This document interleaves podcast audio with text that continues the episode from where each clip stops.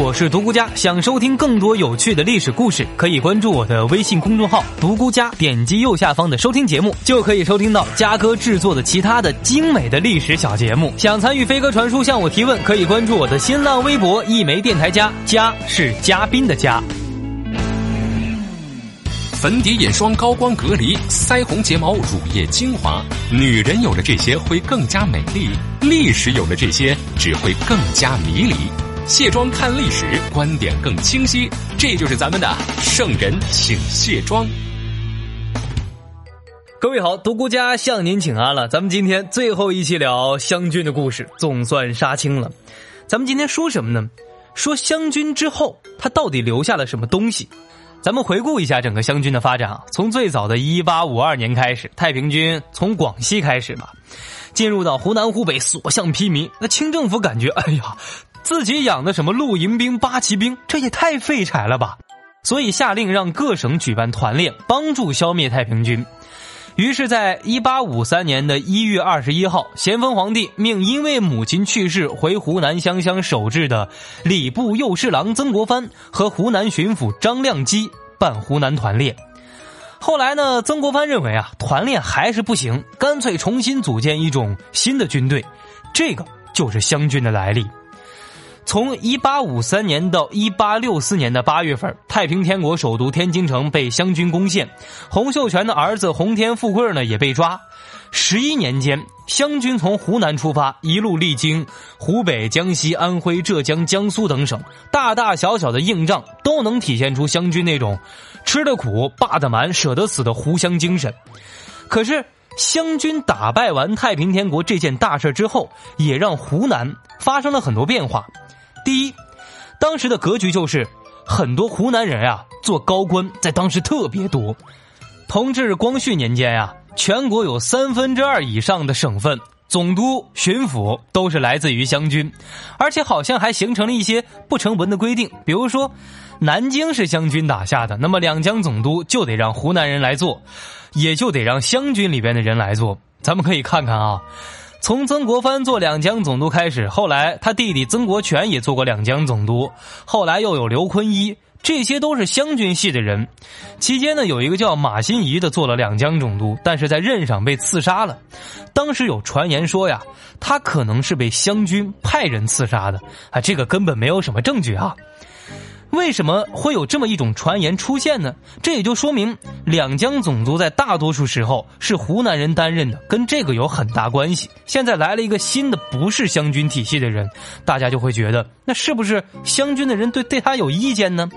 湘军对湖南带来的第二个影响就是那些不愿意出去做官的人呀，大部分湘军带了很多的财产回到了家乡。你比如说攻克南京。曾国荃并没有因为获得这件事获得大量的财富或者暴富啊，他个人没有。尽管曾国荃这个人呢，之前还是比较重视这个收入的，但是他并没有单单因为攻克南京而狠狠的捞上一笔。这个已经有可靠和可信的证据了，可以破除相关的谣言。他在南京没拿什么钱，但是湘军的将士们在攻克南京之后搜刮的钱财，绝对是一个惊人的数字。因为在攻克南京之后，曾国藩就写报告啊，向朝廷说南京城里边压根儿没什么财宝，这跟以前的传说就不符合呀。以前大家就传言着，哎呦，太平天国把不少钱收回来之后，全在南京城里边藏着呢。那谁能拿下南京，发老鼻子财了呀？可是当时最先开始攻打部队的这支曾国荃的部队，曾国荃没拿钱，他哥哥曾国藩写的报告给朝廷的报告里边也没说得到什么钱。这里边一个很大的原因就是，在入城之后，迟进三天，就说这三天里边，湘军的士兵们，你们做什么事情，军队是不管的。所以在这三天之内，湘军的将士们已经搜刮走了大量的财富。当时湘军采用的办法就是进入太平军的诸王王府里边呀，把人先杀光，再把里边值钱的东西全部搬走，最后一把火直接焚烧证据。他们做过不少这样的事情，而且更多的是湖南湘军东征这一路上，湘军克复的这些城池里边，将领也好，士兵也罢，都会从中获益。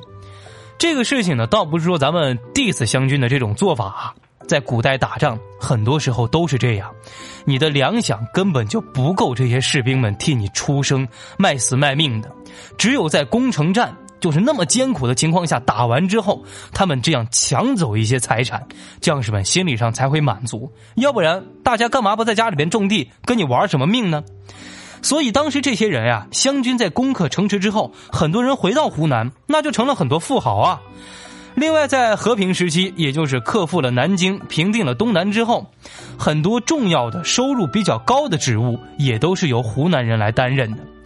比如说，各地的一些官道，就是掌管进出口税收的呀，盐道呀、粮道呀，一些有钱地区的知府知县，这些职位很多都是由湖南人担任的，由湘军集团的人担任。这些人发了不少财，这些财产呀，最后也就回到故乡了。有钱之后呢？那时候呀，没有什么投资这一说呀。但是这么多钱一下到了湖南，它总是要用出来的。比如说一些看得见的基础建设会有一些，很多家庭呢都会大修一番，然后呢修祠堂，也会在这个家旁边的山林呀、道路呀做一番修饰，也就做了基础建设嘛。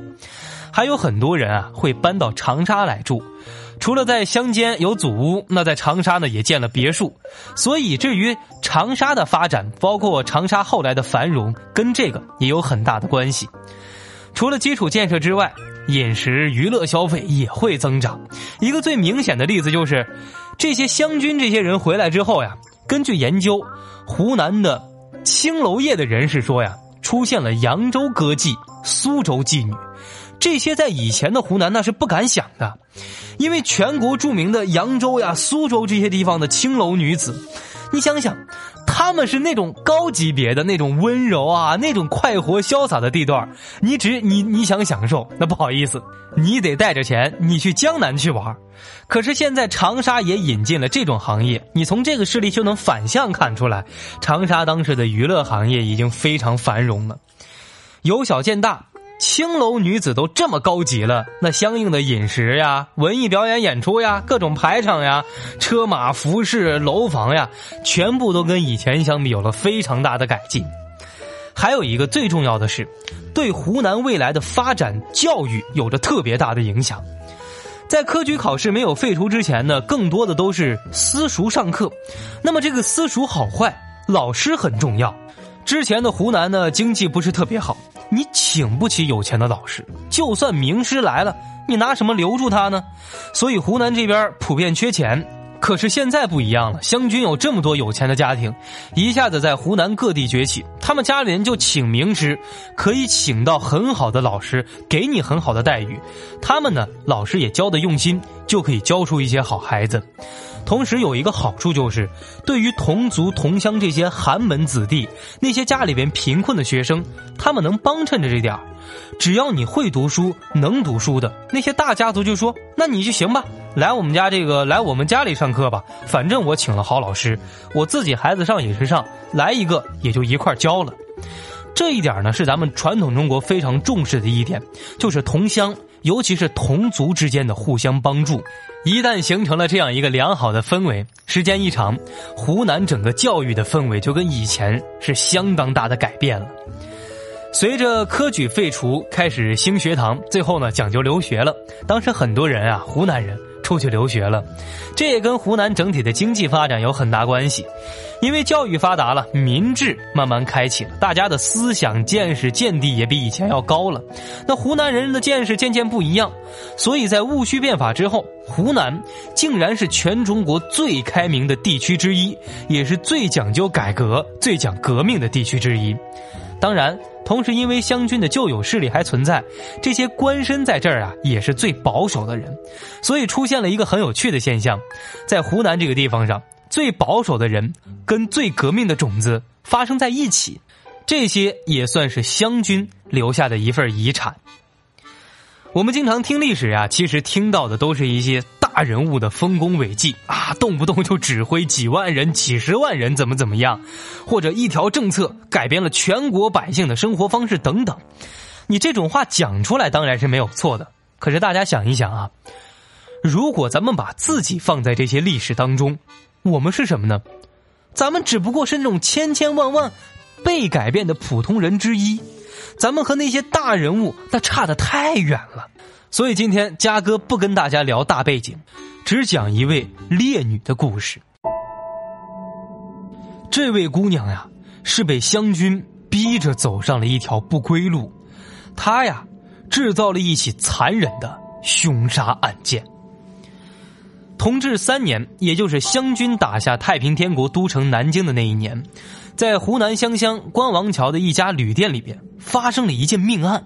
死者呀是一女两男，一个男的被检查是中毒而死的，另外一个呢是被刺死的。这个女尸是上吊自尽。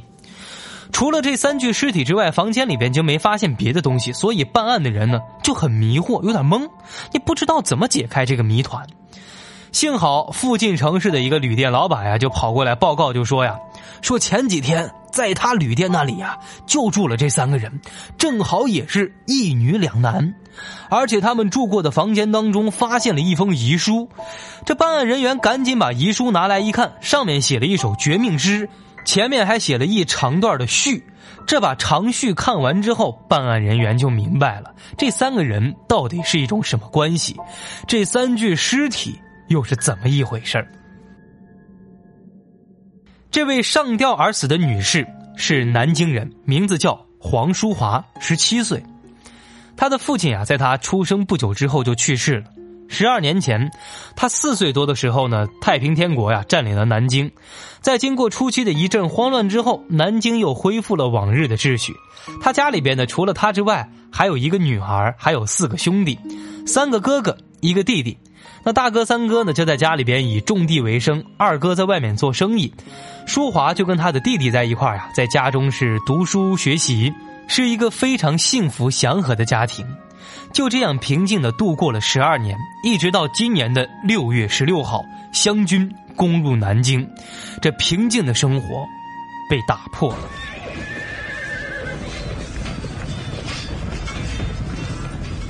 同治三年，湘军入城，和当年的太平军入城完全就是两码事儿。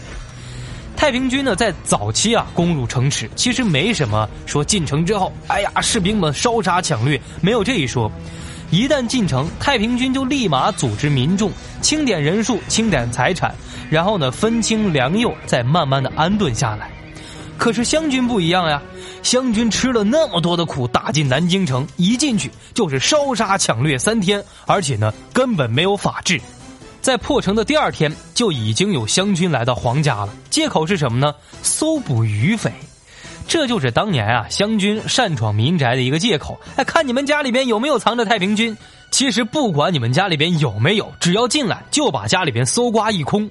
看到这种情况，黄淑华的二哥上前辩驳了没有几句，就被进来的士兵一刀给砍死了。那会儿的士兵呀，就是一个目的：抢钱、抢东西，甚至是抢人。士兵把黄淑华的二哥砍死之后，就把黄家是洗劫一空。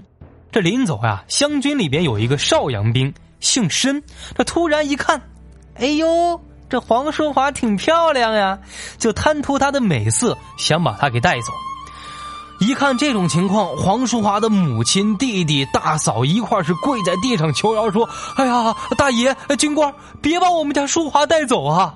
可是就在这个时候，申某这个少阳兵呀，穷凶极恶，看到他们一下跪，一怒之下把三个人全部杀了，然后强行拖着黄淑华出了门。黄淑华当时也不想活了呀，那会儿就要寻死，可是被申某给拦住了。申某还嬉皮笑脸的说：“哎呀，小黄啊，我爱你，我不杀你。”原文是这样说的：“与汝爱，不辱杀也。”黄淑华也没有他那力气大，所以就被拉走了。但是没久之后，湘军裁军了，申某被裁掉了，就要回家了。可是他一个人呢，害怕看不住黄淑华，就找了另外一个战友啊，一块送回湖湖南。从南京上船，他们顺着长江逆流而上，一直进洞庭湖，再进入湖南境内。在船上呀，黄淑华有几次都想要自杀，但是他后来一想，我现在家破人亡，就是前面这个申某害的，我要是不报仇，就这么死了，岂不是便宜他了？所以黄淑华想了一个办法，决定呀要找机会报仇。他们渐渐进入了湘乡境内。先在那个之前的那个旅社呀，黄淑华先写下了绝命诗，然后写下了这首诗的序，并留在那个旅店里边。到了关王桥的这家旅店，他就蓄意劝酒，哎，说。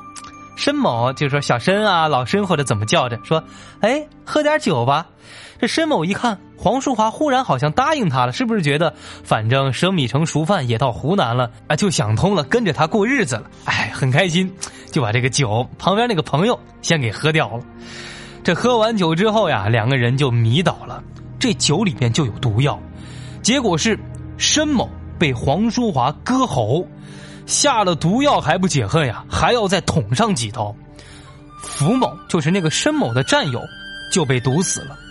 杀掉这两人之后呀，黄淑华这位女子，她也是上吊自尽了。这个故事传出来之后呀，当时在湘乡地区妇孺皆知，传播力度很广。当时就有人把这件故事呢写进了《烈女传》。然后出自湘军的一位学者叫李元度，专门为黄淑华女士写了一篇文章，把她的诗都一一抄录了。尽管这首诗的水平不怎么样啊，但是作为一个纪念是没问题的。那当然，李元度叫纪念什么呢？他没明说，但肯定不是纪念湘军打仗带来了人口交流。哎呀，其实给大家讲这个故事，想说明什么呢？战争。有失败的一方，但是不管是胜利还是失败，受苦的都是老百姓。而且太平天国呀，它是一场内战，作战的双方在实际战场上有人赢了，有人败了，有胜者有败者。但是因为它是内战，而且在战争结束之后，这个国家也没有发生一个更新的积极性的变化，所以双方都是失败者。咱们讲这一系列的湘军故事，其实很多都来自于谭伯牛先生的《湘军崛起》这本书和他的《战天经》这两本书是写湘军这方面写的特别好的书籍，而且呢深入浅出，资料详实可靠，包括谭伯牛老师本人的观点，我非常认可。所以在这儿呢，给大家推荐一下谭伯牛老师的这两本书《湘军崛起》和《战天经》。在节目最后，咱们也借用一下谭伯牛老师的观点，他认为啊。太平天国是一场内战，没有必要拔高任何一方。以前呢，把太平天国拔得很高，可是现在呢，又有一点妖魔化太平天国的迹象。而湘军这一边呢，曾经有段时间也被认为是中兴功臣，可是后来又有人说呀：“哎呦，湘军嗜杀”，这负面消息也很多。其实这场内战当中，湘军将士也好，太平军将士也好，都是中国人。他们只不过在一场残酷的内战当中相遇了，做了非常残酷的举动。湘军的胜利当中也有受苦的百姓，比如说我们刚才聊到的黄淑华。那么对他个人来说，他最痛恨的可能恰恰就是我们认为那个非常有功劳的湘军了。在他眼里，说不定太平军反而是他喜欢的一支军队。